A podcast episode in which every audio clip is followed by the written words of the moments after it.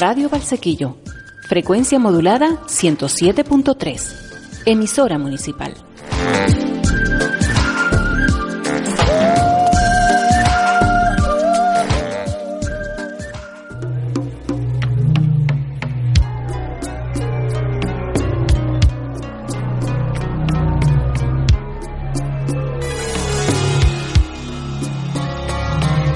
Aquí comienza Detrás de la Luna. Dirige y presenta Orlando de la Guardia. Detrás de la Luna.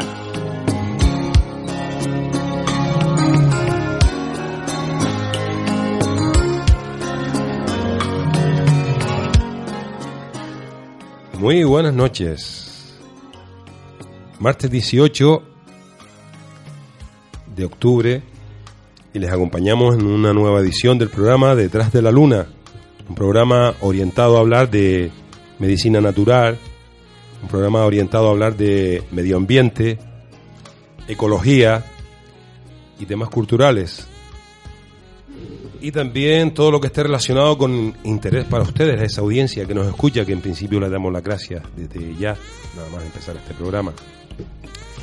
También saben que en el programa de la Luna pueden escuchar muy buena música. Por ejemplo, un tema que tiene Melian por ahí, que lo puede ir poniendo mientras voy hablando. Y así descubren a un grupazo que se llama Spiro Gira. Un grupo que hace muy buena música. Ahí ya lo, lo ha puesto el amigo Melian. Muy buenas noches, Melian. Me alegro saludarte y que nos acompañes en el programa. Esta noche vamos a hablar de este proyecto tan interesante que hace el Ayuntamiento de Barsequillo en combinación con el Cabildo Insular de Gran Canaria de Miradas al Mar. En el caso de qué área y qué concejalía pues eh, lleva a cabo este proyecto, podríamos hablar de asuntos sociales o de y vamos a presentar a su vez a, a Rosy García, que es trabajadora social del ayuntamiento. Servicios sociales. Servicios sociales, muy bien. Y vamos a estar esta noche ocupando parte del programa Detrás de la Luna con este proyecto. Y para ello vamos a contar con, con Kilian Marter Álamo, que es trabajador social y que la verdad a mí, me, a mí se me antoja pensar, ya él nos irá descubriendo cómo ha trabajado en su vida como voluntariado en el norte de, de Grecia con lo que nos sirven todos los días en los telediarios, el tema de los refugiados y gente que personas que van pidiendo ayuda para tener un hueco en este planeta que nos corresponde a todos, huyendo de guerras terribles como la de Siria. Y él ha vivido en sus propias carnes, pues el, drama de, eh, el drama de- del miedo, del terror, de huir de la guerra y de cómo, cómo llegar hasta lugares más tranquilos que les puedan ofrecer, como decía antes, mínimo ese espacio que necesitamos todos los seres humanos de vivir en equilibrio y en paz en este planeta que se llama Tierra. Buenas noches, Kilian. Buenas noches. ¿Te puedes acercar un poco más al micro? Me acerco, me acerco. La verdad que es un lujazo. Te damos las gracias a ti y a Rosy García por contactar contigo para que nos hables esta noche de, de un tema tan interesante como es tu experiencia eh, como voluntario en campos de refugiados, concretamente en el, en el norte de Grecia. Pero antes de empezar contigo, si te parece, vamos a escuchar este tema que, que- que proponemos a la audiencia. Y ya Perfecto. luego empezamos, ¿vale? Perfecto.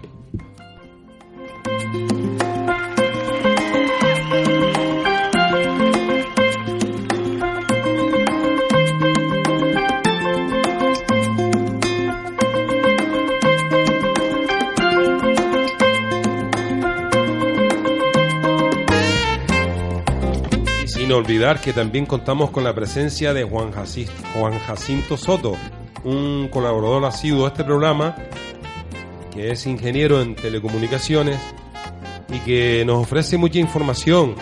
Y esta noche vamos a hablar con él de lo importante que es el pensamiento positivo para poder mm, generar éxito en nuestra vida. Pero eso será también en la segunda parte del programa.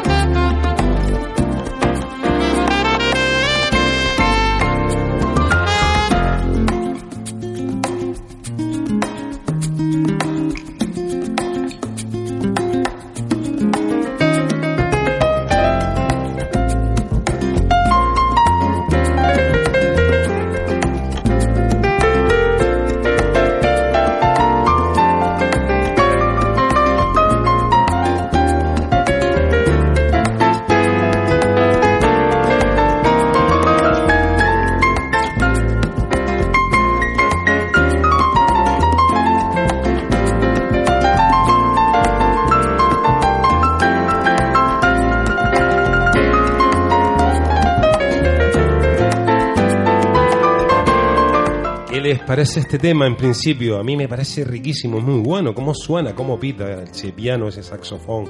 Para todos ustedes por estar ahí. Gracias.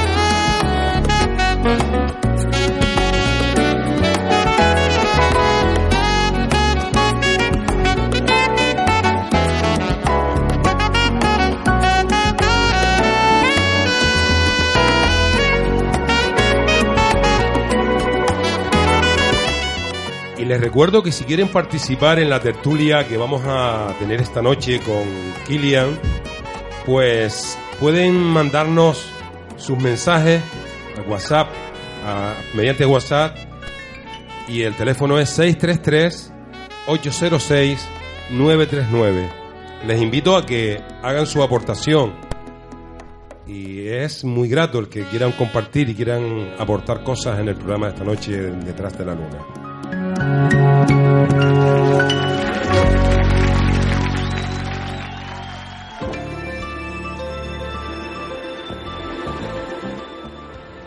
Rosy, esta semana de nuevo en Detrás de la Luna, qué bien. Sí, qué divertido. Nos vamos a tener que acostumbrar a ti, ¿eh? Qué bueno, ¿eh? Yo veo mucho placer de estar aquí. Muchas gracias por estar en nuestro programa. Eh, Rosy, vamos a recordar esta parte del programa está relacionada con un proyecto que me gustaría que tú lo recordaras y un poco eh, incidieras en el tema para un poco conocer del proyecto. Sí, bueno, la idea era que en este espacio que tú llevas voluntariamente y te damos la, la gracia desde...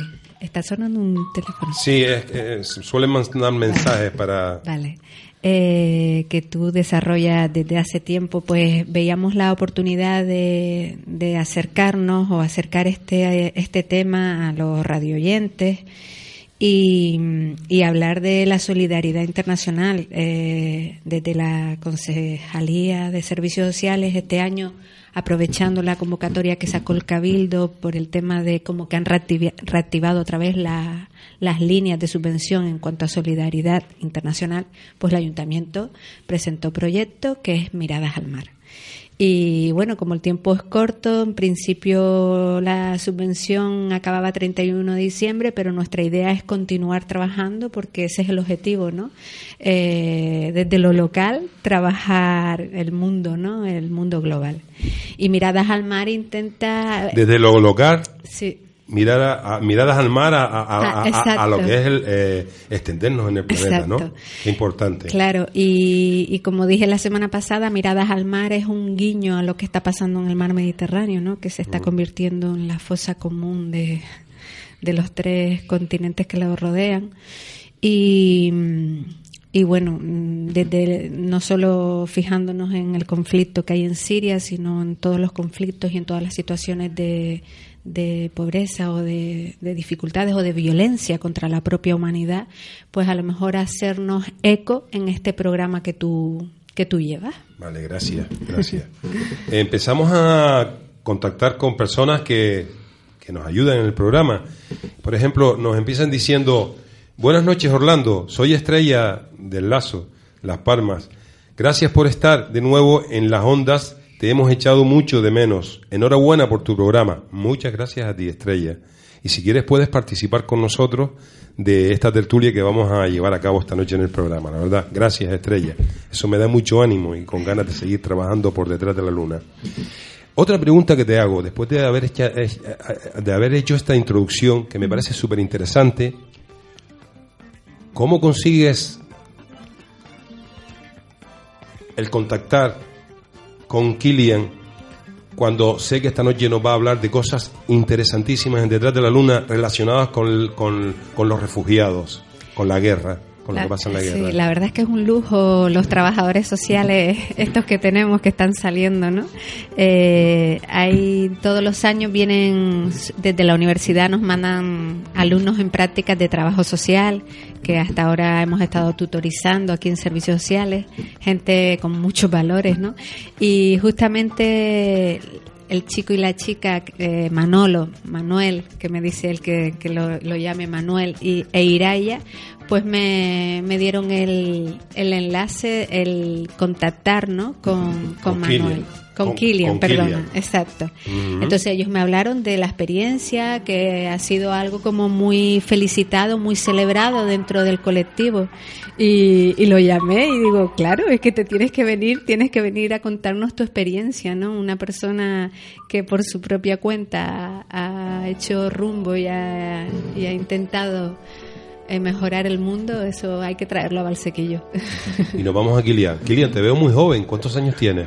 25 años. Eres trabajador social. Has terminado sí. la carrera de trabajo, tra, trabajo social. Exacto. ¿Cómo se te ocurre irte a, al norte de, de Grecia a, a, a, encontrarte con campos refugiados de gente que necesita ayuda? Sí, ya tuve un, una pequeña experiencia previa con el tema de los refugiados, que fue que me fui en Semana Santa a los campamento de refugiados saharaui en Tinduf. Y bueno, cuando, cuando vine, pues siempre he estado muy atento a todo ese tipo de a esa problemática. Y claro, cada vez que veíamos en la tele, eh, aparte de las bombas en Siria o tal, veíamos que la gente intentaba huir de, de su país para llegar a, para llegar a Europa y lo hacía por tierra. Cuando cierran fronteras terrestres van por el mar, eh, Turquía, vía Turquía a Grecia. Entonces, un día que dije, no, no puede ser, yo tengo que estar ahí, quiero estar ahí, quiero aportar mi granito de arena para apoyarles. Uh y, y, vamos a ver, y de, esto, eh, el, que pueda llegar hasta, hasta Grecia o que hayas ido al Sáhara, eh, se pues, mínimo necesitas tener dinero para un billete, eso que lo costeas tú o, lo, o algún estamento público, la administración te ha ayudado o que cómo es. Bueno, yo hasta febrero estaba trabajando, termino contrato en febrero, entonces con, con mis ahorros y tal, pues intento intentaba hacer cosas y una de esas cosas era eh, Sáhara y, y, en Grecia. ¿Qué te encuentras cuando llegas a un lugar como el Sáhara o, o, o Grecia? Sí, en este caso, eh, bueno, por ejemplo, en el, en el Sáhara, aquello, la verdad es que son, llevan ya 40 años en el, pleno de, dice, en el desierto de los desiertos. Uh -huh. Y bueno, aquello parece una película, la verdad, de, de ciencia ficción apocalíptica, ¿no? En la que se ven casas de, de, de adobe, ¿no? De, de barro, ¿no? Eh, y la gente viviendo allí en, llenos de, no sé, arrasados por el viento cada día de, de, de ahí del Sáhara, con arena, con tal, y es la verdad una experiencia, fue enriquecedora porque la verdad que tanto en Grecia como en, como en el Sáhara rompí muchos estereotipos que tenemos sobre el mundo árabe, sobre, los, sobre el, sí, el, mundo, los musulmanes, el islam o tal. El islam porque a veces nos bombardean con demasiados mensajes que no son que no son reales que no. tiene no, nada que ver con la realidad claro que no abarcan quizás la totalidad de la, de la población musulmana o tal. y la verdad que allí en los dos sitios me encontraron con personas espectaculares que no sé a pesar de no tener nada de no sé compartían contigo siempre todo te invitaban a entrar a su a sus casas a compartir su comida a compartir no sé su espacio su tiempo. Y eso ha sido una experiencia yo creo que es lo, lo que más me lo que más me llevo no eh, esa experiencia de conocer a esas personas y bueno en, y en Grecia fue un poco claro llegas allí es un país de la Unión Europea eh, que bueno a pesar de estar pasando su, su tiene sus problemáticas pues eh, un país normal no entonces yo me dispongo a ir hacia el norte justo en la frontera entre Grecia y Macedonia donde está el campamento de refugiados de Idomeni habían como unas 12.000 personas o 14.000 personas cuando, cuando más personas hubo ahí. Y entonces mm, contacté con, una, con un grupo de voluntarios independientes que trabajaba allí, en una, tenía una cocina, entonces daba de comer a, a los refugiados. Un campamento totalmente eh, independiente, se había creado porque... De dependiente Independ independiente. Bueno, independiente y dependiente, pero independiente me refiero porque no era no, no fue creado por ninguna organización ni por las instituciones griegas o europeas, sino fue simplemente que en el tránsito hacia desde Grecia hacia el norte de Europa, puede ser Alemania, puede ser los países eh, del norte, al cerrar fronteras terrestres, pues miles de personas se quedan en medio de la nada, en una vieja estación de tren donde cierran las fronteras y se quedan ahí parados. Entonces son eh, ONG, eh, voluntarios los que los que trabajan para, para apoyarles, para darles mantas cuando hacía frío, eh, comida, un poco de, todo. ¿Te impacta lo que ves? Sí, el primer día fue, yo llegué por la tarde y una, una compañera, una voluntaria, pues me, me, invitó a, que a su vez también fue refugiada en su día, me invitó a, a enseñarme un poco, ¿no? El campamento. Eh, enorme. Enorme. Enorme el campamento, sí. Y entonces, mm, no sé, fue una, una, tarde, un par de horas un poco extrañas porque, claro, ibas allí, eso, súper motivado para hacer cosas, pero después te encuentras aquello y, no sé, se te, se te cae todo, ¿no? ¿no? No sabes muy bien cómo, a pesar de, de haber visto ya cómo vivían la gente en el Sahara, pues no sé, llegué allí y eran tiendas de campaña como las que tenemos nosotros para irnos de acampada, que se puede comprar aquí en cualquier sitio. Eh, viviendo familias enteras con plásticos. Yo llegué allí en mayo y claro, habían días, el tiempo en Grecia, supongo que sea como el norte de España, eh, en mayo eh, entre lluvia, sol y tal, entonces aquellos con plásticos, con historias para protegerse de la lluvia, después con el sol, pues no saben ni cómo, ni cómo hacerlo, entonces te ves allí como en un panorama un tanto desolador. Desolador, desolador. Eh, Ustedes pueden participar de la tertulia si les apetece hacerle alguna pregunta o quieren hacer una aportación. Rosy, no está. ¿Cuánto tiempo más o menos estuviste? Yo hice, hice tres viajes. Primero lo programé para, para dos semanas.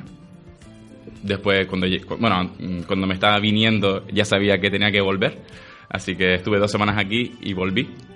Otra vez a Grecia, estuve 24 días volví dos semanas y me fui otra vez dos semanas. Más o menos desde el primero de mayo hasta el 2 de agosto estuve yendo y viniendo. Eh, les recuerdo que esta noche contamos con. ¿Ibas a hacerle alguna pregunta o te lo, te lo estás No, me estoy acomodando para, para, para me venga la inspiración. Les recuerdo que tenemos con nosotros esta noche a, a Kilian Malter, ¿no? Álamo, que ha trabajado como voluntario no solo en Grecia, sino también me estabas comentando que en el Sáhara, ¿no? Mm.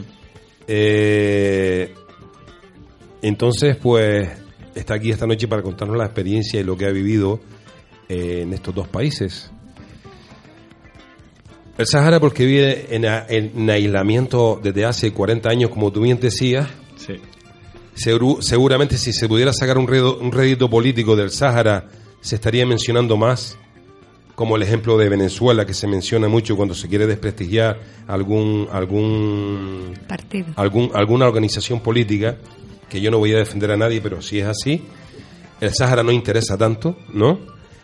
Y también Kilian nos habla de que ha participado en los campamentos en campamentos en el norte de Grecia de refugiados sobre todo sirios, me parece que son, ¿no? Sí, la mayoría son sirios, pero hay afganos, iraquíes, eh, bueno, de África, africanos, eh, incluso de Bangladesh. Eh, conocí a un chico de Bangladesh, hay gente de, muchos países. Podría preguntarte mm, cómo entienden ellos el conflicto que está pasando ahora mismo. ¿Cómo, qué, qué interpretación te dan ellos cuando has hablado con ellos?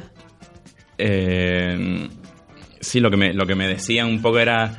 Eh, hablaban muy mal del gobierno de, de Siria, de Bashar al-Assad. Pero después también, claro, es que no, no solamente hablamos de Siria, una guerra en Siria, pero no es solamente bueno el gobierno con, con, su, con la oposición o tal, sino que influyen otros, otros países que están ahí en la zona mm, por intereses varios, como puede ser Rusia, Estados Unidos o Arabia Saudí. Entonces, son muchos actores en un conflicto que para mí la verdad que mm, todavía me es complicado entender. Ah, primero, primero porque me parece absurdo, ¿no? Cualquier guerra. Eh, y ellos me, decían como... No sé, conocí a un, a un chico que era... Es como... Él me decía que era como su hermano, me hablaba siempre así, se llama Abu Faisal, está allí también en Grecia ahora Y me hablaba todos los días o así de, de me decía, no, Bermil, Bermil, y yo, pero ¿qué es eso? Y me decía que eran la- las bombas que eran que llevaban el gobierno de Bashar al-Assad a, a las ciudades y eran barriles de, mm, de aceite así grandes que, que los podemos ver por aquí, por los puertos o tal, y llenos de, de explosivos. Entonces cada día como, no sé, te puede cambiar... mm, la vida en un segundo, ¿no? ¿Cómo podías estar hoy aquí yendo al colegio, yendo a la escuela, a trabajar y tal, y al día siguiente no, no existir ni la escuela, ni tu casa, ni, ni nada, y tener que salir de, de ahí, de, de su país. Entonces, la verdad que era un... súper complicado, ¿no? La situación allí es... ¿Cómo, no, ¿Cómo te entendías con ellos? ¿En inglés? Eh, yo no es que sea eh, bilingüe, pero sí es verdad que ahí en, en inglés te podías más o menos comunicar con muchos y muchos hablaban solamente árabe, pero siempre, la verdad que en, lo- en los dos sitios en los que he estado siempre eh, te hace entender al final, ¿no? El, crea vínculos casi, casi sin, sin, sin hablar, tal que súper fuertes y que a veces eso no hace falta una palabra para, para comunicarte, pero sí, sobre todo en inglés hablamos con ellos. Qué maravilloso lo que estás diciendo. Eso Sí, se sí. llama lenguaje universal. Como mismo la música, la música pa- pasa igual. Es decir, no es necesario que, que tengas que hablar un idioma concreto para expresar los sentimientos que, que puedes hacer con la música, ¿no? Y yo estoy de acuerdo contigo cuando, cuando entre las relaciones humanas existen sentimientos de amor verdadero, ¿no? Cuando te enfrentas a, a otros seres por, por, por la necesidad de ayudar y de estar con ellos y de saber que son lo mismo que tú, ¿no? Pues se genera ese tipo de, de si podríamos decir, lenguaje sin signos, ¿no? Hay un- una conexión, incluso pasa con los animales, ¿verdad? También creo eso, ¿no? Es curioso lo que dice. Eh, dice, increíble la experiencia de Kilian por su juventud y su valentía y por supuesto por su solid- solidaridad, todo un ejemplo a seguir. Me gustaría preguntarle a Kilian cuál es la vía más apropiada para hacer llegar, ayudar esos refugiados, tanto, vamos a ver, dice, me gustaría preguntarle a Kilian cuál es la vía más apropiada para hacer llegar ayuda a esos refugiados, tanto a los sirios como a los saharauis. Esto lo manda, y lo disculpo, al amigo Víctor Navarro, que él iba a estar con nosotros aquí esta noche, pero me dice que no ha podido estar, que sí está escuchando el programa y desde donde esté pedimos su participación y que lo está haciendo, te está haciendo una pregunta, que cómo podíamos eh, generar esa ayuda. Víctor, gracias y sí, contesta esa pregunta. ¿Cómo se puede ayudar? Bueno, yo por Eso ejemplo... te lo íbamos a preguntar más tarde, pero bueno, viene bien también. Eh, en el caso de enviar ¿no? materiales como puede ser ropa o cualquier cualquier cosa pues eh, yo nunca lo nunca lo he hecho así que no, no tengo clara la fórmula para, para hacerlo pero sí es verdad que existen eh, eh, asociaciones por ejemplo asociaciones de amigos con el pueblo sirio y tanto sirio como saharaui ellos tramitan eh, viajes para enviar eso contenedores con, con materiales con ropa con cualquier cosa para tanto para el Sahara como para como para Siria. Después también, bueno, yo cuando, cuando vuelvo de, de, de Grecia, pues, claro, me planteé, bueno, ya los ahorros estaban en bajo mínimos, entonces me planteo cómo puedo seguir ayudándoles, ¿no? A, a las personas que están en Grecia, pues a, a estar lo más humano posible, ¿no?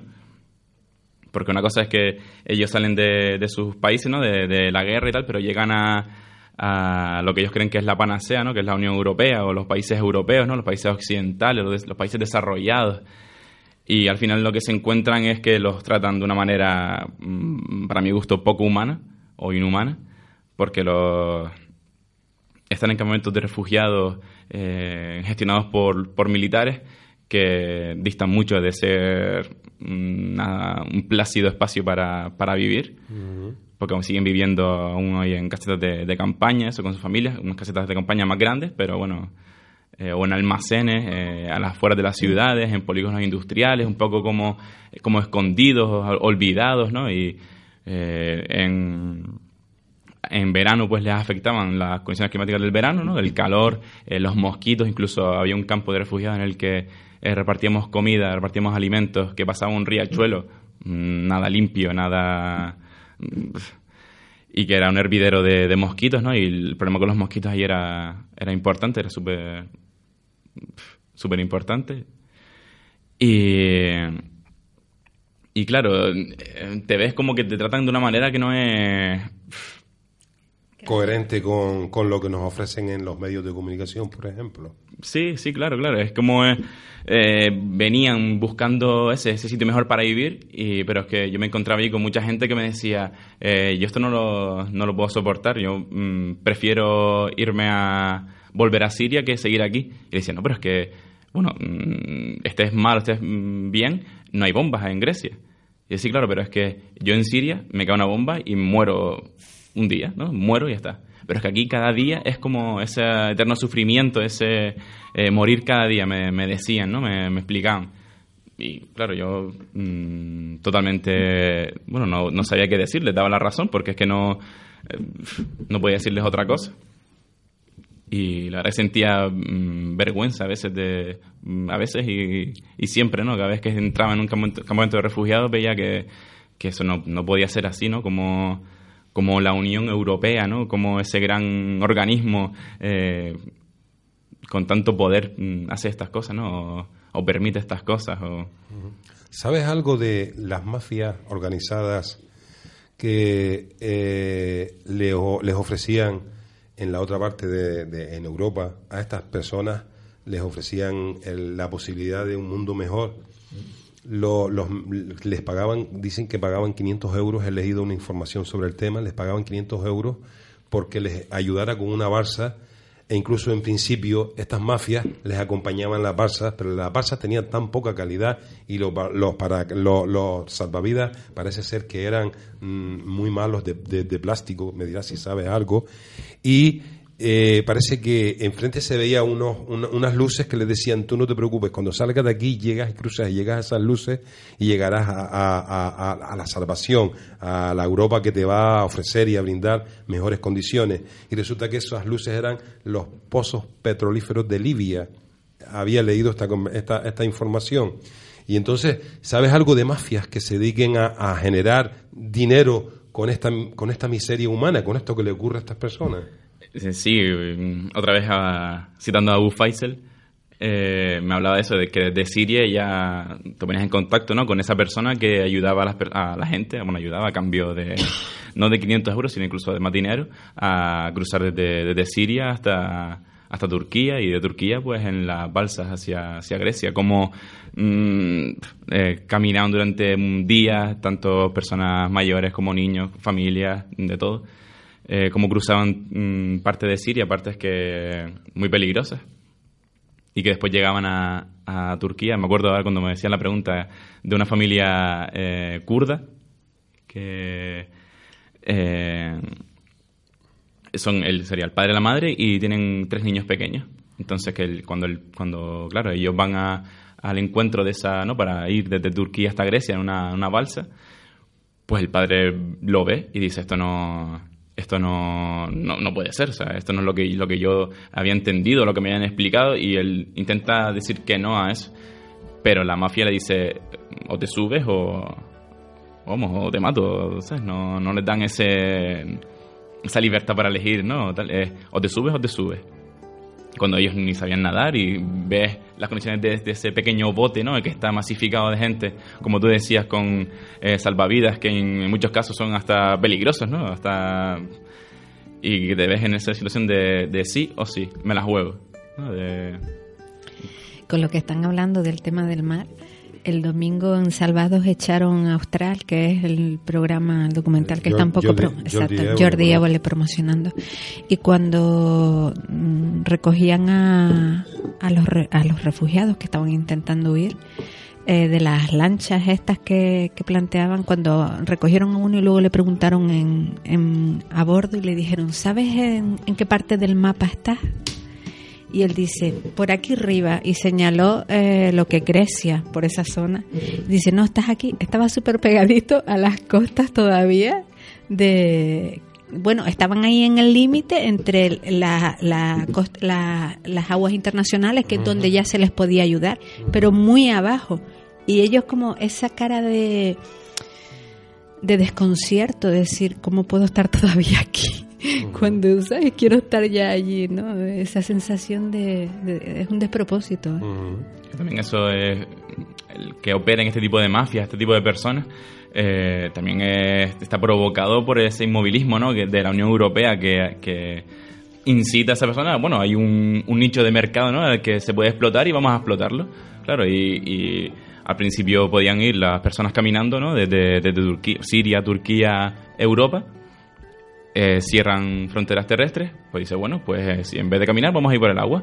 Eh, Turquía, islas de Grecia ahora está más controlada esa zona de ahí, pues vamos por vamos por Libia y te encuentras ahí a, a sirios, a eritreos, a personas de África subsahariana que se encuentran todas ahí para intentar eso, cruzar el mar Mediterráneo hasta, hasta Europa. Les recuerdo que estamos tratando un tema que me parece súper importante, no sé si ustedes estarán de acuerdo conmigo, y es eh, cómo puede haber tanta desigualdad en este planeta en que vivimos, donde unos tienen mucho y ni siquiera tienen la posibilidad de gastarlo en toda su vida ni en dos vidas que vivan, y otros no tienen nada por esos pocos que, tienen mucho, y es el caso de, de una guerra sin sentido en Siria, como otras guerras, todas las guerras, como tú decías antes, no tienen mucho sentido, en mi modesta opinión. Y nos encontramos con una persona que ha vivido de una manera directa la, la incertidumbre, el miedo, el temor, el no saber qué pasa, padres abrazando a sus hijos y personas con ganas de, sentirse en un lugar seguro y lo que encuentras es más inseguridad. Y tenemos aquí esta noche eso, a Gillian hablando de este tema y a Rosy acompañando y a Juan también. Y estamos hablando de una tertulia, estamos participando en una tertulia que me parece súper interesante. Si les apetece participar de ella, manden sus mensajes mediante WhatsApp al 633-806-939. Ahora para un poco relajarnos un pelín, el amigo Melián nos va a poner un tema de una mujer que se llama, ni sé cómo se llama, pero les aseguro que la música es Cindy, Cindy Lauper. ¿Puede ser? Venga, Time After Time. Thank you.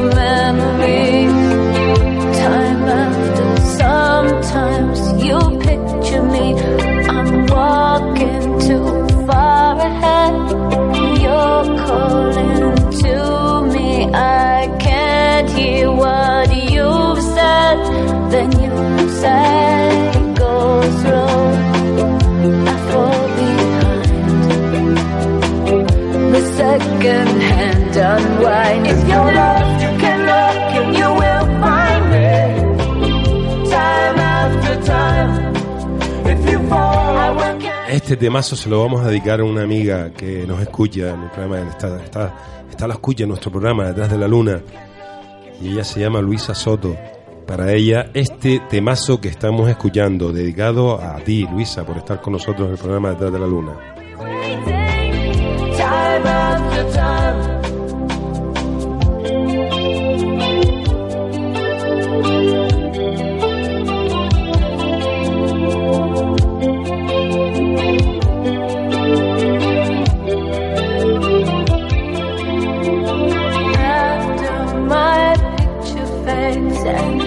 Misma no- nos comenta, buenas noches Orlando, soy Luisa, qué bien que hayas vuelto, me encanta poder volver a engancharme a tu programa, los temas que traes son siempre constructivos, gracias por permitirme disfrutar, salud, salud para ti Luisa y gracias por estar ahí y acompañarnos en Detrás de la Luna.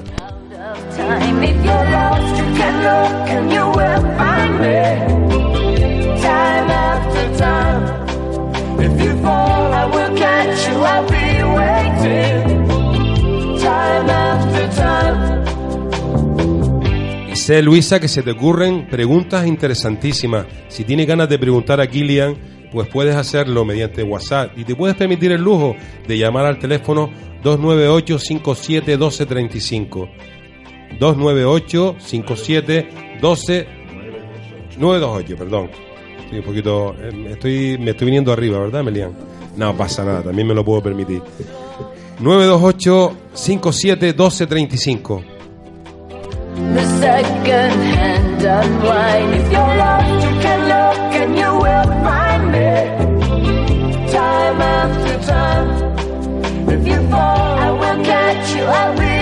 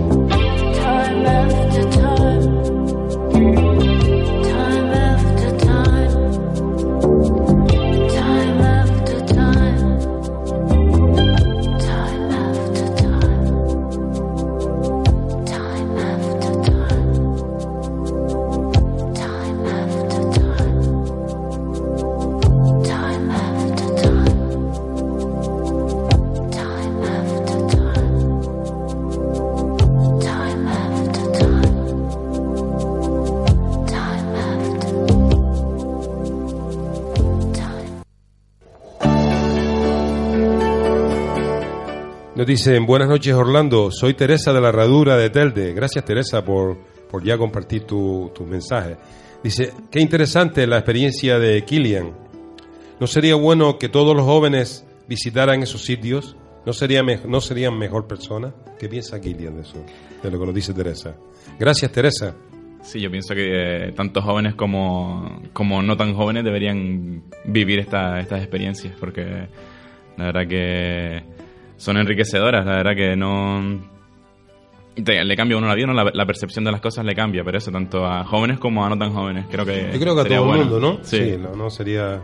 Sí, ¿Te sí. encontraste en algún momento con la presencia de la muerte? No tú, sino otras muertes de otras personas. No, no, justo No. Donde, donde yo estuve, no. No tuviste, no tuviste que ver cosas que son desagradables para... Mm. ¿Qué más nos puede decir Kilian de, de su experiencia en, en Grecia? ¿Qué papel juega la policía, los militares ante esas circunstancias? ¿Qué viste? ¿Viste algo en ese caso? Sí, mm, la verdad que les tratan, justo también el otro día en el documental de, de Jordi Évole, en el Astral también se, se mencionaba, ¿no? Cómo iban a llegar a Europa, iban a, a tratarlos como delincuentes, ¿no?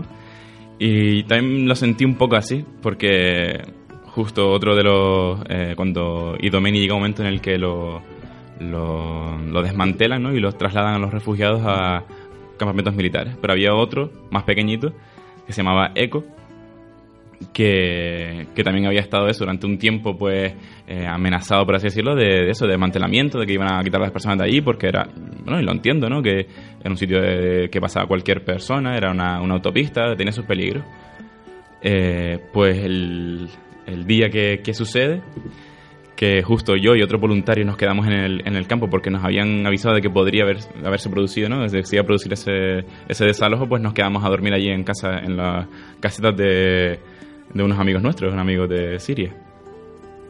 Y... ¿En casetas te refieres a tiendas de campaña? Sí, sí, en el ¿Dormiste suelo. en tienda de campaña? Bueno, la- de los tres viajes, los dos primeros y mitad del tercero dormí también como ellos, no en, no en los campos, pero sí en, otro, en otras parcelas que, que claro, la, la, mm, manera más económica ¿no? de poder viajar y estar allí, pues era eso, dormir en una caseta. Perdona que te corté, estabas comentando algo. Y entonces nos quedamos esa noche ahí en, en su caseta, compartimos con ellos su caseta y claro, sobre las 7 de la mañana ya empieza a haber como, como revuelo, ¿no? Como tal. Entonces ya asomábamos las cabecillas por la caseta y veíamos que el, el campo, que había, en el que había unas 2.000 personas, estaba totalmente rodeado de, de la policía, ¿no? De como de antidisturbios, un, yo creo un similar a la Policía Nacional aquí en, en España. O sea, en, en todos los, en todas las esquinas, en todas las salidas, pues habían policías. No policías, no dos o tres, sino en cada salida había una guagua de policía con sus policías dentro, ¿no? Con sus escudos, con sus defensas y tal. Y claro, lo, lo primero que hacen, que yo digo, eh, no habrán otros tipos de funcionarios, no sé, otro tipo de personas que puedan gestionar ese, ese desalojo que, que para mi forma de ver era necesario. Pero, pero no, lo que eli- eligen a, a, a la policía y a los militares para, para hacerlo. Entonces, pues, mm, le dicen a las personas que recojan lo que, lo que tengan y en tiempo récord, que se suban a las guaguas que lo van a trasladar a campos militares, a otros campos. Pero lo primero que hacen es eh, policía vestidos de paisano, policía secreta, pues eh, alrededor de. va pasándose por el campo y a los voluntarios o personas mm, periodistas así de nivel internacional que habían allí, pues lo- los echaban. Los iban sacando poco a poco del, del, del campamento de refugiados. Yo. mm, la verdad que por eso, por ser moreno, tenía también barba y tal, pues eh, pasaba desapercibido. Tenía mis amigos de la península y de otros sitios de, de otros países que se los llevaban y a mí no me decían nada. Pues parecía un refugiado más, parecía un... Entonces tuve la suerte de... Perdona que me río fuerte, ¿vale? sí, sí, no, y ta- yo también estaba un poco allí igual. Pero decías que yo... Es decir, tú eras un sirio más o eras un que no pasa nada. No, no, no, total, orgulloso. Pero, pero que sí, que te dejaban pasar por... Claro, tú tienes un poquillo de cara... Tienes así una... fa- Las facciones tuyas son como árabes también, ¿no? Sí, Aunque eres canario, porque también... Pero bueno, Es que eso estuvieron, también... estuvieron 700 años con nosotros. Sí, Sí, sí, Algo sí, se sí. pegó. Sí, algo se pegó. Y entonces, a mí, ¿sabes? Lo, lo que yo me preguntaba era, oye, ¿y, y por, qué, por qué hacen esto? ¿Por qué tanto en Idomeni como en ECO? Eh, lo primero que hacían era sacar a la- al personal de las ONG, voluntarios que iban, a- que iban allí o, o periodistas. ¿Por qué, lo, ¿Por qué lo intentan ocultar? ¿Por qué esconden todo eso? ¿Por qué no, no sé, no lo hacen de manera más transparente, no? Pues nosotros estábamos allí, dormi- dormimos con ellos y les ayudamos a recoger sus cosas. eh, tal, a mí eso, por suerte no me echaron y pude ayudar a otros amigos. Y, no sé, no, no, no entendí eso, el, por qué eh, ese ocultismo, ¿no? ¿Por qué ese secretismo alrededor de, esta problemática? ¿Y en alguna vez, alguna vez sentiste miedo de estar ahí? Mm, mm, no. Te Miedo. sentías tranquilo. Sí, tu conciencia bueno, estaba bien. Sí, tranquilo no, no estaba por la zona, pero nunca, nunca sufrí ningún tipo de... eh, es verdad que ni por parte de la policía ni por parte de los, de los refugiados nunca... No sé, nunca sentí nada malo. Es verdad que la policía, pues eso, te, te registraba o te pedía los pasaportes cuando intentabas pasar con el coche o cosas así, pues siempre te, tenía sus controles, pero bueno, eh, dentro de lo que cabe, pues lo normal. ¿Y de dónde llega el sustento para alimentarse? Por ejemplo, de los refugiados, ¿te refieres? A todos, en los refugiados y toda la gente que había ahí. Y tú también. Y tú también, claro. Por ejemplo, nosotros en, yo contacté con, un, con el grupo este que tenía la cocina, que cocinaba unas 5.000 raciones de comida al día. Una cocina que está en el campamento. Eh, Una cocina que estaba fuera del campamento, cerca del campamento, en el que allí desde más o menos de 9 a 7 pues trabajamos ahí, muchos voluntarios, eh, pues haciendo un poco de todo, ¿no? En la cocina, pues así, pelando papas, limpiando lo que sea, eh, cocinando. Y alimentos de ayuda hum- humanitaria, me imagino. Todos todo esos, todos esos alimentos venían de, gracias a las donaciones que hacía la gente, pues eh, cómo se compraba ese, ese alimento y se repartía. Entonces nosotros una vez cocinado, pues íbamos al campamento y lo distribuíamos ahí en el, en el campamento. Y decían, bueno, la asociación se llama Hot Food Idomeni, eso de comida caliente, ¿no? Otros, quizás otros ONG repartían comida eh, fría o otro tipo de comida, nosotros repartíamos comida caliente, shorba, que dirían los, los árabes. Tú estabas dentro de un grupo determinado de voluntariado. Hay organizaciones, en el- es decir, los voluntariados están organizados para poder ayudar. ¿Estabas concretamente en un grupo o habían grupos diferentes que, que, que eran, que, que- vamos, que estaban dentro de ese campamento como voluntariado? Tú estabas en un grupo, me está- porque me estás comentando que tú estabas en un sitio fuera del campamento donde se hacía la comida. Ahí te correspondía estar ahí como voluntario. Había alguien que controlaba, te decía, pues bueno, si tú lo que vienes a ayudar, pues lo que corresponde es que ayuden, ayudes en este caso, ¿no? ¿Era así o, o tú ibas por libre, me imagino? que Yo cuando, cuando voy eh, decido ir de manera independiente, o sea que no voy eh, a trabajar con una sola ONG o con su camisa o su tal, por- porque ¿no? No, me, no me apetecía, no me veía, no me veía así. Entonces contacté con, con grupos de voluntarios independientes, en este caso la gente que tenía la cocina. Y claro, pero allí después en el campo, en casi todos los campos más o menos se funcionaba más o menos igual. Estaba la ONG o la asociación, lo que sea, que se dedicaba a repartir comida, otros se dedicaban a repartir mantas, otros, por ejemplo, que... eh, bueno, eh, hay que mencionar que lo- de nacionalidades, en otras nacionalidades de voluntarios, eh, había muchísimos españoles, eran los que más habían allí y por ejemplo un grupo de españoles que tenía eh, bueno, Bomberos en Acción tenía una carpa para mm, que daba apoyo al, al personal sanitario que venía. Eh, claro, habían eh, grupos o ONGs que se gestionaban dentro del campamento para hacer diferentes cosas. Otros habían montado una, una pequeña escuela, un centro cultural, ¿sabes? Habían incluso hasta, hasta una radio también, también hubo en, en ECO, había una radio.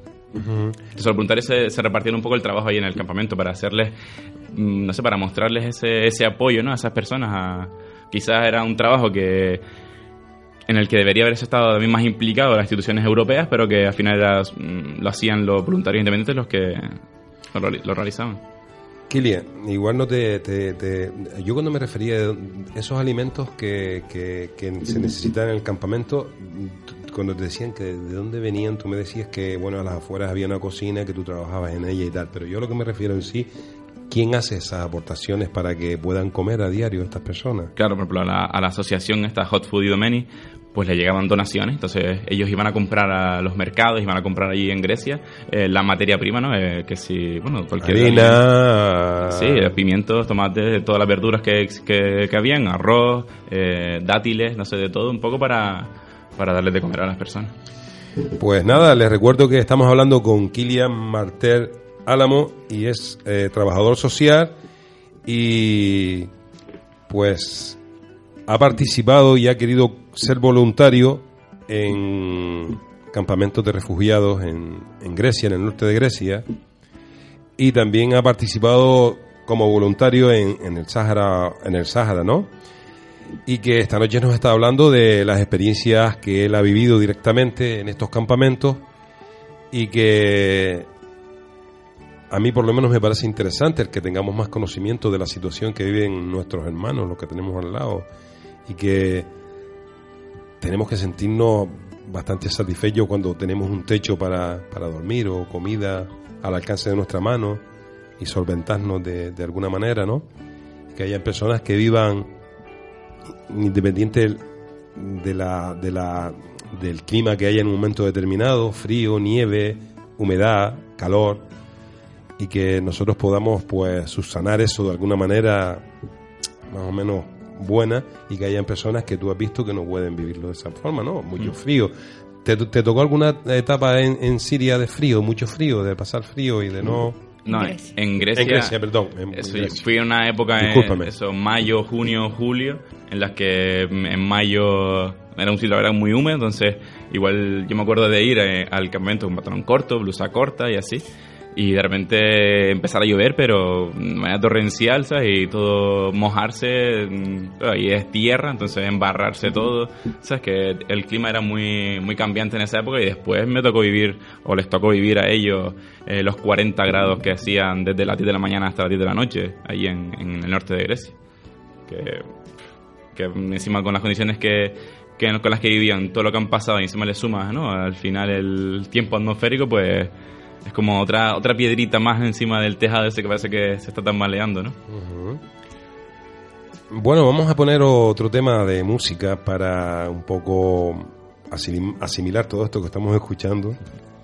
Que mínimo me parece que es una resp- responsabilidad de cada uno de los que vivimos en este planeta ayudar, como has hecho tú, en, en- estos campamentos en el norte de Grecia y en, en el Sáhara.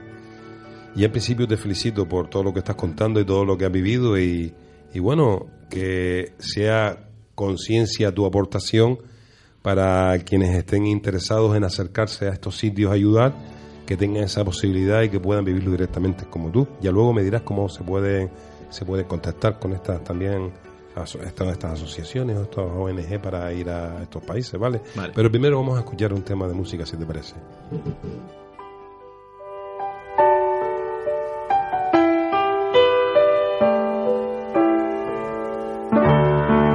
Maybe I didn't love you Willie Nelson, sí señor, qué voz tan linda. Un mítico tema de del amigo Elvis Presley.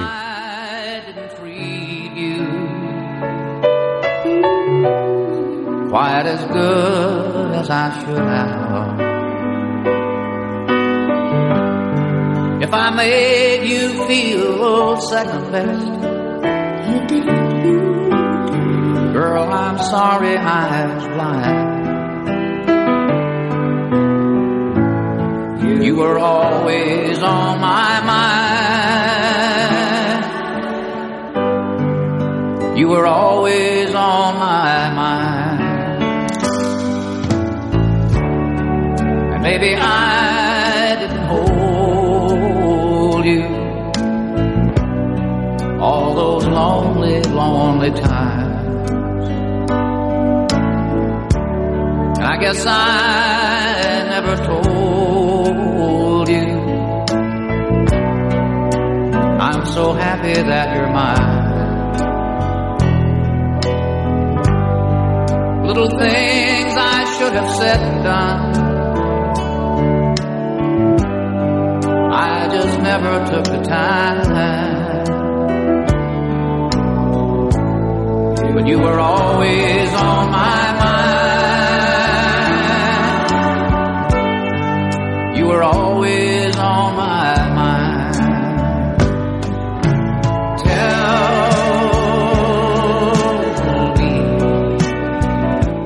Y este tema se lo queremos dedicar a una, una- a una mujer, que a una, un encanto de mujer que nos escribe un mensaje. Se lo dedicamos a ella y nos dice, buenas noches, mi nombre es Nazaret y quiero felicitarlos, felicitarlo a usted y a los entrevistados. Es la primera vez que oigo el programa y me parece muy interesante lo que aportan y es necesario que hayan programas como el suyo para abrir conciencia y personas que aporten esa vivencia que nos enriquecen a todos y a mí particularmente me promueven el querer compartir y saber que hay personas involucradas en la ayuda humanitaria. Felicidades de nuevo.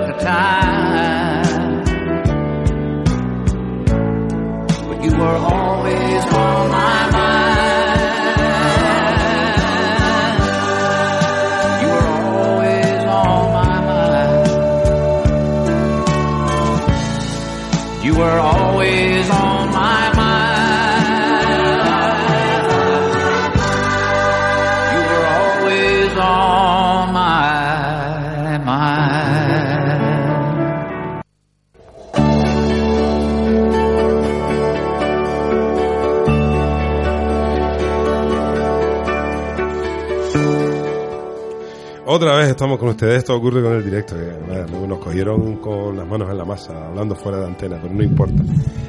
Y, oye Juan, ¿qué te parece de lo que estamos hablando? A mí me ha parecido, hasta el momento, eh, la verdad es que me he quedado como, eh, como callado, porque es que está contando cosas que, que me hacen cabrearme conmigo mismo, ¿no?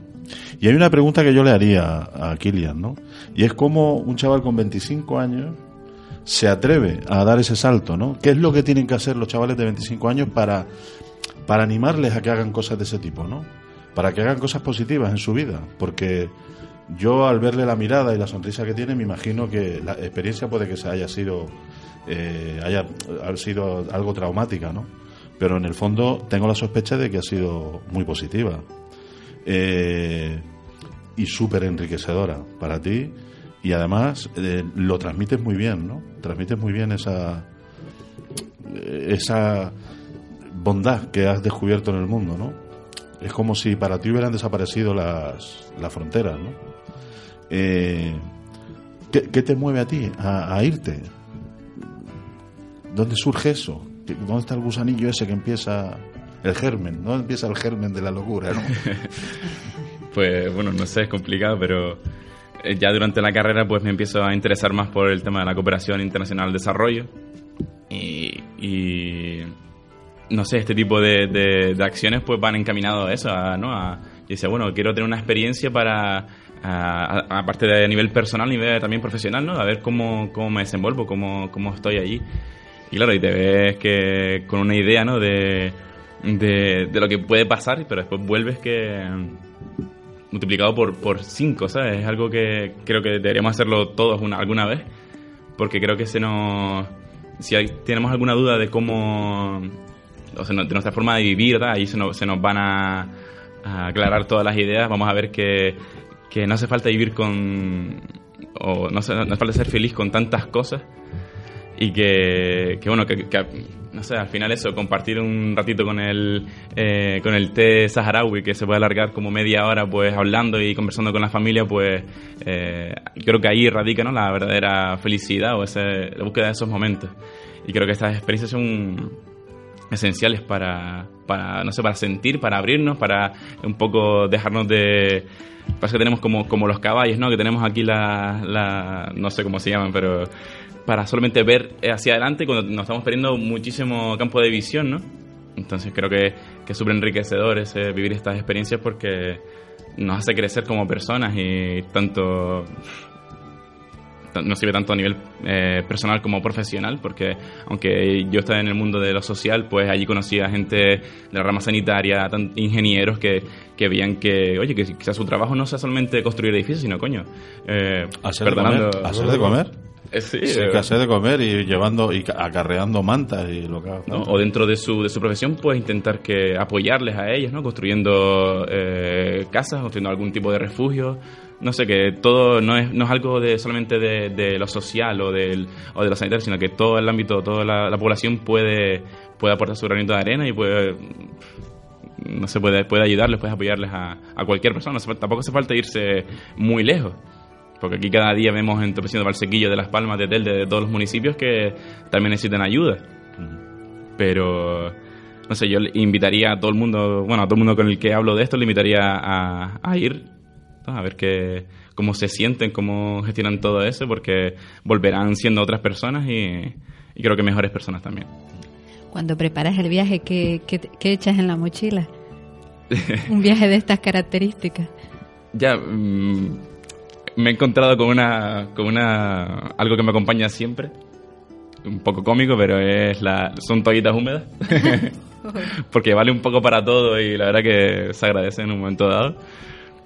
Pero es que, claro, a veces hasta me veía que me llevaba demasiadas cosas, ¿no? A veces decía, esto no me, no me hace falta, ¿no? O no, ¿para qué? Y claro, empecé a quitar cosas y meter otras cosas que sí que hacían falta, como por ejemplo medicamentos o repelentes para mosquitos o cosas así que, que era lo que hacía falta, pues era lo que yo llevaba. Que al final llevar un pantalón o dos, pues mira, se van lavando y se van tal, pero ocupa mucho espacio en la maleta. ¿Y cuando vuelves? ¿Qué te traes? La maleta más vacía. Más vacía, ¿no? O más llena de otras cosas. Sí, la verdad que la- las vueltas siempre han sido un poco un poco raras porque claro, estás eh, o yo estaba allí y me sentía eso como que fuerte, no mm, ¿sabes? Me escuchaba muchas cosas malas o veía muchas cosas malas, pero pero claro, yo estaba allí, tenía que seguir allí, tenía que trabajar, tenía que tal. Pero claro, el momento en el, que me subía, yo siempre hice escala, eh, bueno, también un poco Odisea, Gran Canaria, Madrid, Madrid, Turquía, Estambul, Estambul, Tesalónica, Grecia. Entonces era un poco caos, pero claro, me subí en el primer avión y, claro, se, se me caía todo. Me acuerdo en el segundo viaje que hice, que estuve 24 días, volví, me sentí, me senté en el avión y, me empezaron a venir ¿sabes? a la cabeza eh, familias con las que yo tenía mucho contacto allí eh, y, y dice, coño, y me voy yo a... Ahora entro de nuevo a mi burbuja. Eh, como yo mejor que ellos en el avión, que ellos ahí en, en los campamentos de refugiados. Y nada, mm, por suerte estaba solo en la fila de asientos y pude desahogarme yo ahí tranquilito. ¿Y cuánto, cuándo es la huerta? Pues... Buena pregunta, ¿no? No, sí, sí, la verdad que es muy buena. Eh, Porque yo creo que eso es como algo que engancha y cuando haces algo que te sientes con autenticidad ante, ante lo que tienes delante de ti, pues es más enriquecedor que vivir en la rutina de un sistema que muchas veces no tiene sentido. Y estoy convencido de que tú quieres volver. Sí, sí, bueno, voy a volver. Eh, si todo sale bien en enero, que me iría con otro... Yo me voy contigo. Vamos para allá. Me iría con otro, otro proyecto, ¿no? Pero con, mm, con el tema de voluntariado europeo. Y bueno, que ahí ya iría claro, hay que buscarse un poco la vida para estas cosas. Entonces, pues ahí me, me ofrecen que me pagan el, eh, el alquiler, bueno, una, una casa, eh, me dan ayudas para, para comer, para transportarme. Entonces, aunque sea para otro proyecto, eh, puedo estar en Grecia, en el norte de Grecia, haciendo, la, haciendo las dos cosas, ¿no? Combinándolas. Entonces, por una parte, eh, me gusta porque también es un está relacionado con, con, con la radio, con el, el tema de ¿no? mensajes sociales, cómo podemos transmitir esa o concienciar a la gente a través de, un, de una herramienta como puede ser la radio o los medios de comunicación. Y además, pues, estar ahí con los refugiados, con que al final eso, con son mis amigos, son a veces hasta mi familia, ¿no? Familia de, de Grecia. Yo soy consecuente con que aquí no es el primer medio de comunicación que vienes a hablar del tema. Yo Eh. creo que has estado en otros medios ya. Sí, eh, me ha invitado también a otros programas de, de radio y me ha hecho alguna entrevista. Sí. Pues nada, aquí hablando con el amigo Kilian, una experiencia que a mí me parece cuanto menos maravillosa, ¿no? Y habría muchas preguntas que hacerte, pero antes vamos a relajarnos con otro tema de música y seguimos hablando contigo si te apetece, ¿no? Perfecto. Eh, toma agua, eh, toma agua. Yo tomo agua. Amigo Blian, le dejo a usted la libertad de que efecto pasillo no nos deleite con No me importa que llueva, me parece que es, ¿no? Venga. Importa que llueva si estoy cerca de ti. Na, na. Na, na, na,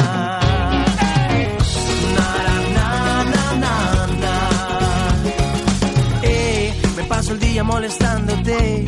Las travesuras que te quiero hacer. Me encanta verte, enfadarte y reírme. Y aunque lo intentes, no puedes hoy dejarme ni un segundo de querer. Y te mortifica que lo sepa bien. Pero no ves que lo que te doy es todo lo que sé, es todo lo que soy. Y ahora mira, niña, escúchame. No importa que llueva, si estoy cerca de ti, la vida se convierte en un juego de niños cuando tú estás junto a mí. Nieve o si truena, si estoy cerca de ti, na, na, na, no tengo mucho que ofrecerte, ves Un par de canciones para cantarte bien. En mi cartera 30 primaveras de amor Mis poemas para todo el mes. Escucho los latidos de tu corazón Son pasos que se acercan más y más a mí. El mundo gira como un vals y bailo al son de tu vivir. Y ahora mira niña, escúchame. No importa que llueva, si estoy cerca de ti, la vida se convierte en un juego de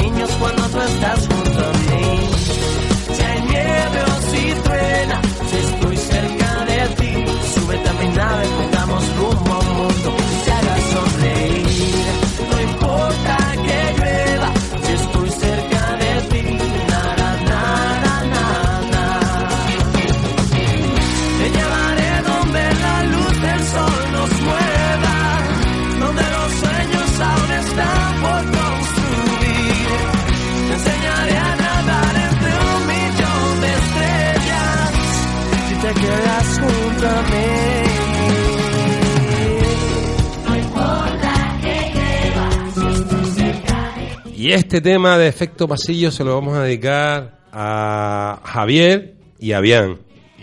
Iván, yo sabía que me iba a equivo- equivocar igual que, igualmente. El tema del Alzheimer es muy jodido cuando ya va avanzado.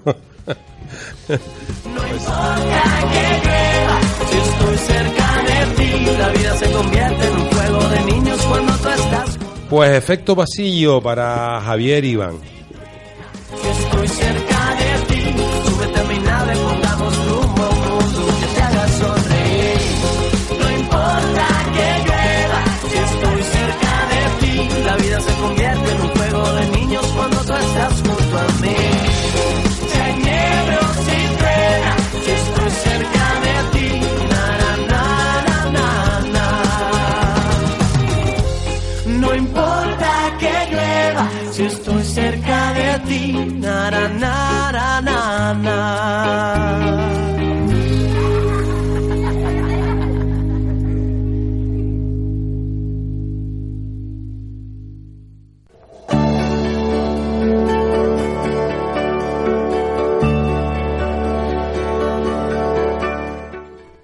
Amigo Kilia, lo estamos bombardeando a, preguntas sobre, sobre campos de refugiados en, Grecia. Si a alguien le apetece participar como voluntario y tiene ganas de ir a esos países a ayudar, a Grecia en este caso, ¿qué es lo que tendrían que hacer? ¿Cómo, cómo tendrían que, gestionarse el llegar hasta ahí? Yo te cuento cómo, cómo lo hice yo. Eh, momento dado ese que, que me interesó en ir, pues eh, a través del Facebook o redes sociales, pues me encuentro con una página eh, que se llama Bienvenidos Refugiados. Tiene tanto a nivel estatal, Bienvenidos Refugiados a España, Bienvenidos Refugiados a Canarias, pero tiene otra página que se llama Bienvenidos Refugiados Voluntarios Grecia, en la que cada, cada día, cada pocos días, eh, suben eh, información sobre cómo están allí los campos de refugiados y las ONGs que les, que les piden, ¿no? ¿Qué, qué piden las ONGs de voluntarios? Eh, también piden perfiles sanitarios cualquier cosa, pero a partir de ahí pues yo conocí muchas, muchas ONG, muchas asociaciones y para mí creo que es la mejor forma de, de, de ir, ¿no? De gestionar su, de organizar su viaje. También hay mucha gente que no puede ir y entonces también eh, les quería hablar sobre una otra una alternativa ¿no? a eso. Entonces yo cuando, cuando ven- vengo a, a vez aquí a Gran Canaria, pues hablando con mi madre, que siempre, bueno, mis padres, mi familia siempre me ha apoyado mucho en este, este tema, pues decimos cómo podemos, ¿sabes? ¿Cómo podemos ayudar a las personas ¿no? que están allí y yo, es que no, no pueden seguir los campamentos de refugiados, eh, tampoco nos dejan tampoco es tan fácil ese, eh, traer a personas para acá, porque eh, aunque en el, en- tanto a nivel local, cabildos o incluso otras comunidades autónomas eh, han intentado hacerlo, el gobierno central pues no, no les ha dejado. Entonces, bueno, ¿cómo podemos hacer para que su espera sea más humana? ¿no? Para que su espera no sea mm, bajo las condiciones en las que están viviendo ahora ahí en los campamentos militares. Entonces se nos ocurre, oye, ¿y si, y si buscamos gente eh, que pueden ser mm, padrinos o madrinas, eh, las que con una pequeña cuota pues nos permitan eso, alquilar viviendas y tal? Entonces, buscando, buscando, eh, incluso planteándonos en ver, porque de aquella manera un espacio para que puedan vivir estas personas, o puedan vivir o sobrevivir. Creo que hay más otro tipo de recursos en los que se pueden apoyar para, para que esa estancia o ese, ese tiempo que están pasando aquí en Grecia, pues que sea lo, mejor posible, lo más humano posible. Se me ocurre preguntarte, viviste en viviste de, de- de- de- de- de- de- de- sobre el terreno, eh, cómo vivían seres humanos que huyen de guerras, ¿vale? Si tuvieras que verte desde fuera de esa situación que ha vivido en los campos de refugiados del norte de Grecia, por ejemplo, y vieras desde fuera alguna solución, para ti, ¿cuál sería la solución? Ya te estoy hablando más global, más ¿qué, qué, qué crees tú que sería, ya que tú has vivido desde ahí? Porque claro, todos tenemos información de los medios de comunicación, pero yo a veces, mu- muchas veces dudo de que la información que nos llega sea, sea una información real. Y tú la información que nos, nos traes, pues en un momento dado es que has estado allí, has vivido sobre, sobre el terreno lo que, lo que ocurre en Grecia, en el norte de Grecia, con todos estas- estos refugiados que buscan ayuda en, en- esos países de Europa para huir de la guerra en su país, ¿no? Entonces, me gustaría que te, que te mm, vieras desde fuera, después de haber vivido esa situación, y me dieras tu opinión de ¿Cuál sería la solución a este? Porque es verdad, es muy bien la ayuda humanitaria, es verdad, las ONG, es verdad, el apadrinamiento de, gente que tal, es verdad todo eso, pero la solución real, si lo miras desde fuera y tienes la respuesta, Hombre, ojalá tuviéramos una varita mágica para solucionar todos los problemas ¿no? de- del mundo, al menos de la zona que nos rodea ahora. Pero, pero claro, yo, claro, perteneciendo a, mm, a la Unión Europea, pues le- les pediría o intentaría que, que hicieran, eh, que dejaran ese inmovilismo y pasaran a la acción para eh, no solamente solucionar esos problemas que, que puede haber en el, en el Golfo, en el Golfo Pérsico, ahí en la zona de Siria, tanto también en, en África, ¿no? que a veces son... eh, las políticas que, que ha seguido la Unión Europea eh, no ha sido eh, ayudar a, si no ha sido vamos a levantar una valla más alta, ¿no? Eh, o vamos a poner más trabas a- para que estas personas mm, salgan de sus países, en vez de solucionar los problemas en sus países, o ayudarles a apoyarles en sus países. Desde hace mucho tiempo eh, una pequeña parte de la población ha vivido gracias al 80% de la población, entonces creo que ahora es momento de, de apoyarle directamente ¿no? en, su, en, su, en sus países de origen para que esto no, no siga ocurriendo. ¿no? A veces nos interesa, eh, por ejemplo, hace poquito vi una, una noticia que ha- hablaba sobre que la Unión Europea en el 2012, el mismo año en el que le dieron la, el Nobel de la Paz, eh, fue la, la institución que más armas eh, vendió, más armamento pesado vendió al mundo. Entonces, eh, quizás nos interesa que, que ciertas zonas estén, o estén inestables para sacar nosotros nuestros frutos. Entonces, quizás eh, habría que replantearse o ser críticos con, con la actuación de la Unión Europea y del mundo occidental eh, de cara a todas esas personas ¿no? que sufren que sufren, que sufren nuestro modo de vida, porque al final es nuestro modo de vida el que perjudica al otro, ¿Ves que yo sabía que no tenías la varita mágica, pero sí tenías una respuesta coherente con lo que estábamos, con la pregunta que te estábamos haciendo, y es cierto, ¿no? Es verdad, ¿no? sea, es triste, es triste que países como España fabriquen armamento para venderlos a, a otros países y España se enriquezca, entre comillas, porque pero a base de fabricar armamentos para venderlos, para que para matar a otra gente, ¿no? Y eso es triste. Y a veces vendiendo esos armamentos a países que no son eh, grandes defensores de los derechos humanos, como puede ser Marruecos o puede ser Arabia Saudí. ¿sabes? Son países que quizás eh, yo no tendría tanto o el trato tan amable que tienen ciertas instituciones en nuestro país.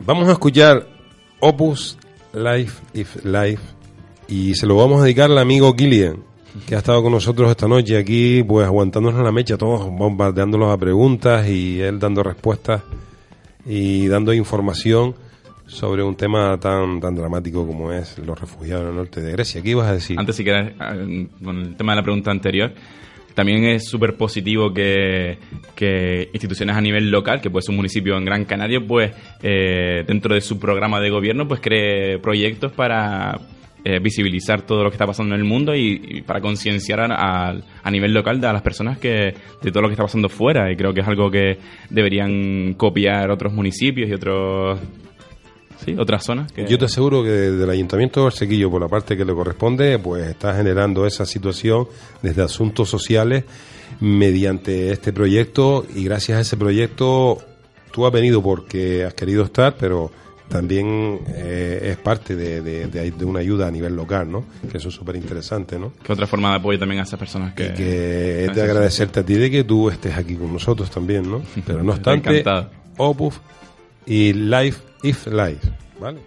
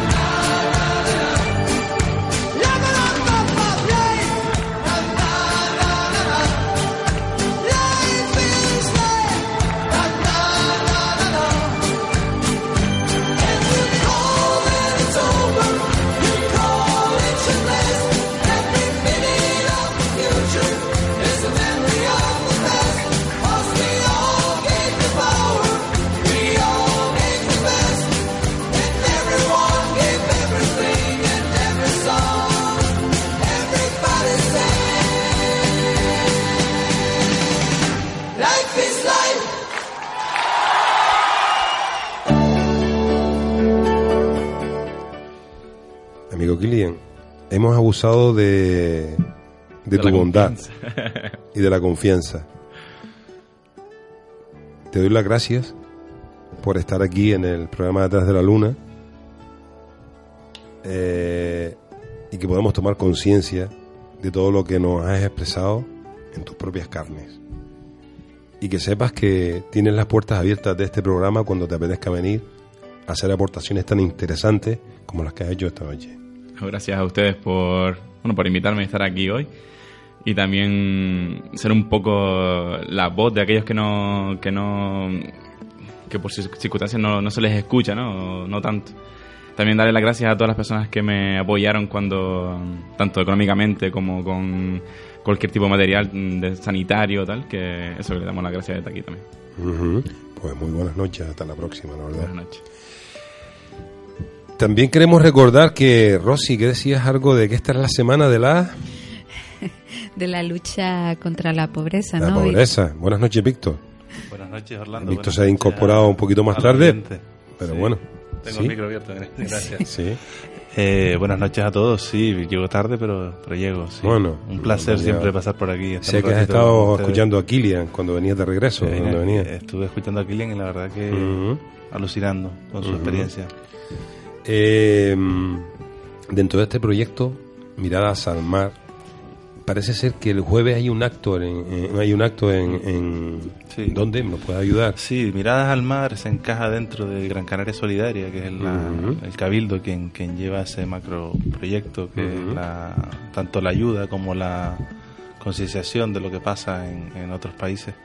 Y el jueves hay una concentración importante que recomiendo eh, a todos los que sean sensibles a, estos temas y le- de alguna forma quieran eh, tener eh, información de cómo poder colaborar con diferentes ONG. Va a haber una concentración de ONG en el Parque San Telmo durante todo el día, habrán talleres, habrán actividades y también habrá contacto con, con todas las, las ONGs que están también dentro del Consejo de Solidario de, Gran Canaria, que es importante también, ese consejo, ese gran consejo que se crea recientemente donde todos los municipios, eh, cabildos y, y ONG tenemos un, un foro para compartir eh, información y para debatir sobre distintos temas de, de- del mundo pues de, la ayuda y de, y de otros países ¿no? Eh, estaba diciendo estaba diciendo Rosy que, que, que por qué esta semana es tan potente y tan importante es porque ayer se celebraba el Día Mundial de, de la erradicación de la, de la pobreza y, y es por eso por lo que desde el Cabildo se quiere impulsar también que sea esta semana. Quería que querían hacerlo mm, ayer mismo pero bueno por razones por distintos motivos pues lo desplazaron al jueves y ahí estaremos ahí estaremos. Estará Valsequillo y estará estaremos bien representados con, con distintas personas que, que asistan por ahí. Hay una conferencia también muy interesante que es eh, mañana miércoles en Las Palmas, que es el papel de lo local en la lucha contra la pobreza en el mundo global. Eh, creo que es importante, por ahí, por ahí estaré también a ver de qué, qué nos cuenta Ignacio Martínez, que es investigador en el del Departamento de Economía Aplicada de la Universidad del País Vasco y tiene un máster en política internacional, experto en desigualdad, cooperación y desarrollo. O sea, interesante para, para ver qué, en- de qué forma podemos seguir ampliando este, este inicio de camino que hemos empleado con, con el proyecto de Miradas al Mar y, y, y llevando desde llevando no más bien sacando de Valsequillo esa solidaridad y buscarle camino como dije el otro día según en qué ámbito pues sea más sensible para unos o para otros ver de qué forma también se puede echar una mano Eh, Yo tengo. Sí. Seguimos, es que mm, me, me manda un radio oyente una pregunta para ti. Dice: buenas noches, Orlando. Qué alegría oír de nuevo el programa. He llegado hoy de vacaciones, soy Sandra de la Remuda.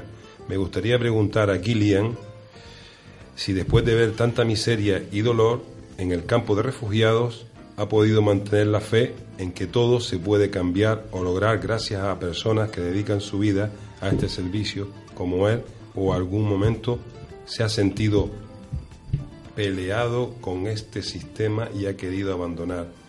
Gracias y disculpas si a lo mejor ronda lo personal. Mi pregunta, en mi pregunta, admiro a las personas con el valor para dedicarse a ello. Gracias por el programa nuevo. Me hacen esa pregunta.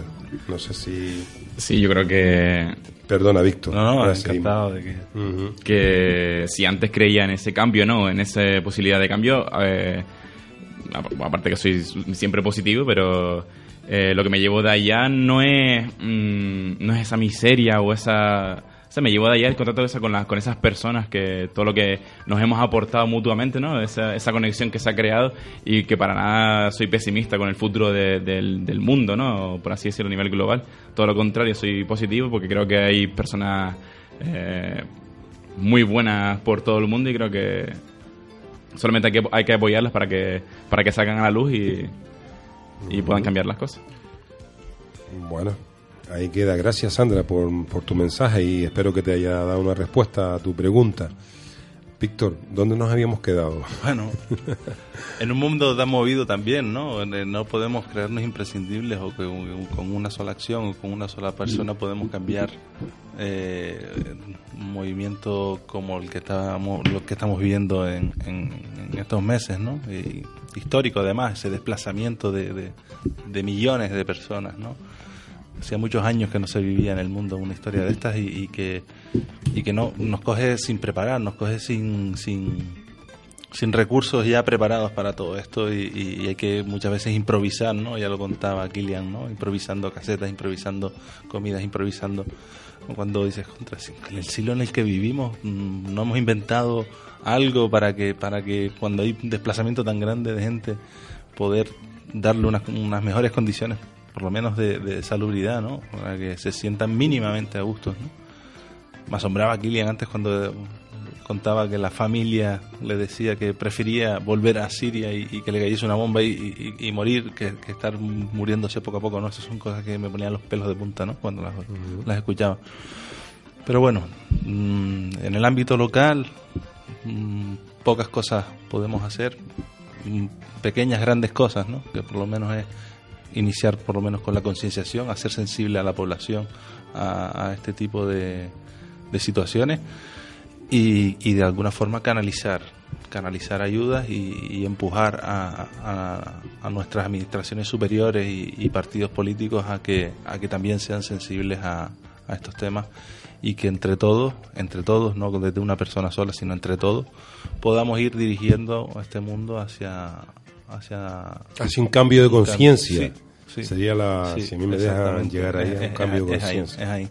¿no? Pero Bien. bueno, en, en ese camino estamos. Y yo, yo añadiría eh, el lujo de tener otro tipo de información. ¿Sabes? Que, sea, que la información no llegue real, que no sea una información mediatizada, manipulada, manipulada. manipulada, que no interesa que realmente se sepa, claro, por los intereses de una minoría. Yo creo que eso eso no tiene precio. Bueno, Para todo bien. lo demás, Pues qué bien. nos quedamos es con el eslogan. Eh, hablando de eslogan, estamos a puntito de sacar las bases para el certamen, otra de las actividades dentro del proyecto Miradas al Mar, eh, las bases para un concurso de eslogans y va dirigido a jóvenes entre 14 y 30 años. ¿Qué queremos? Que nos hagan un eslogan que represente al municipio de Valsequillo como un municipio Solidario. solidario. Exacto. Que, Repítelo. que Un eslogan, un con- una especie de concurso. Es un concurso. Es un concurso, vale. Vale, Hay que participar. eh, ya las bases van a salir ya esta semana sin falta. Y tienen que enviar su esos eslogans, son esas frases que tan tan conocidas como la que acabo de decir, ¿no? Y, y animar a los jóvenes a que participen. Es una Y a forma también de, de vale. concienciar, ¿no? Muy bien, desde el programa Detrás de la Luna lo, lo, lo- lo- lo promovemos, queremos que pase. Pero igual también sería bueno que en, en Radio Barsequillo se hiciera una cuña sobre el tema y, sí. que, y que... Ya está caminando la del concurso literario. entre- de poesía, De, de poesía. desigualdades en el mundo, que bajo ese lema que el amigo Merien haciendo esas Sí. cuñitas en un fierilla, Sí, sí, sé yo, porque ayuda mucho. Además colaboran bastante. Colabora bastante, sí señor. Melián, un piropillo para ti que te lo merece, que estás por detrás del cristal, ¿por qué no? Vamos a ver, ya hemos llegado al cierre de este programa. Que no sé ni el número del programa. Ya la, la próxima semana le digo en qué número de programa estamos. Yo quiero dar las gracias a, a las cuatro personas que están aquí esta noche y que han hecho una aportación mínimo solidaria y de toma de conciencia, de eso se trata. como decía bien Rossi, encontrarnos con personas que quieren que este mundo cambie y que su giro sea un mundo mejor, a un mundo más equilibrado, a un mundo donde vivamos en paz, donde vivamos como, como a lo que hemos venido, a evolucionar y a ser felices.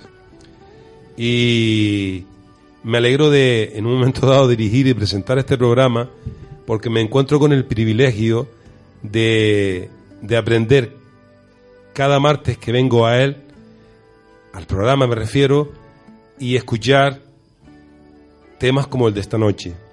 También quiero dar las gracias a ustedes por ser incondicionales del programa Detrás de la Luna. Sé que se ponen en contacto conmigo, me mandan WhatsApp y, y alguien me ha llamado diciéndome que se alegran de volver a escuchar este espacio en Radio Barsequillo, Detrás de la Luna, todos los martes si ustedes quieren. Eh, estamos aquí de ocho y media a 10 de la noche. Muchas gracias, Kilian. Muchas gracias, Rosy. A ti. Muchas gracias, Víctor. Y al amigo, al amigo Juan, que hoy venía a ayudar también con un tema, una propuesta. Esa propuesta la, la emplazamos para el próximo martes, si te apetece. Y nada más. Gracias, Melian. Les deseo que tengan una buena, fe- una, una buena semana y que este tema de hoy nos sirva para reflexionar cómo podemos ayudar a que vivamos en un mundo mejor. Muy buenas noches y gracias por estar ahí.